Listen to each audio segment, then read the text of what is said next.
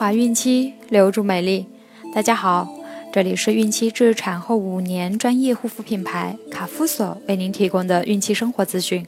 我是蜡笔小新。孕妈妈们可以在淘宝、天猫、京东、贝贝网等多平台搜索卡夫索，找到适合自己的孕期护肤产品哦。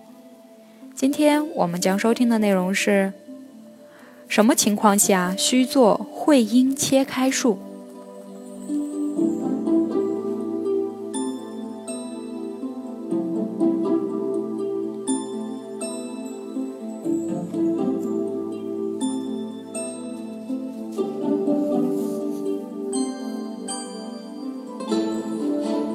当会阴弹性差、阴道口狭小或会阴部有炎症、水肿等情况，估计胎儿娩出时难免会发生会阴部严重的撕裂时，医生就会考虑行会阴切开术。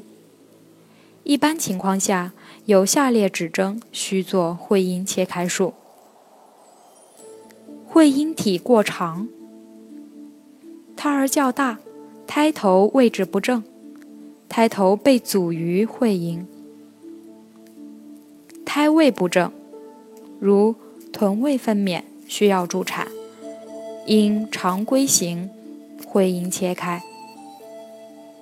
早产，因早产儿颅骨软，抵御阻力的能力弱，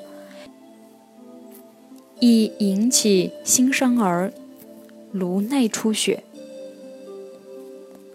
妊娠有合并症或并发症者，如合并有心脏病、妊娠期高血压疾病等高危妊娠时，为了减少产妇的体力消耗，减少分娩对母婴的威胁，需要缩短产程。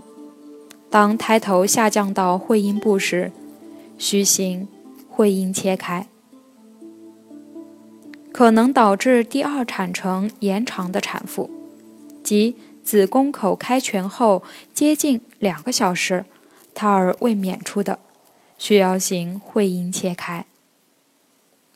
子宫口已开全，胎头较低，但是胎儿有明显的缺氧现象，胎儿的心率发生异常变化，或心跳节律不均，并且。羊水浑浊或混有胎便，需要迅速分娩的，也要行会阴切开术。在决定阴道手术助产前，需常规行会阴切开术。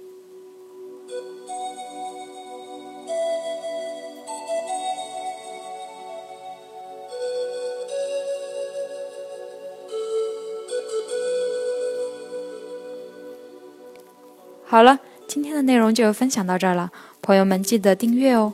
卡夫所提供最丰富、最全面的孕期及育儿相关知识资讯，天然养肤，美源于心，让美丽伴随您的孕期，期待您的关注。蜡笔小新祝您生活愉快，明天再见。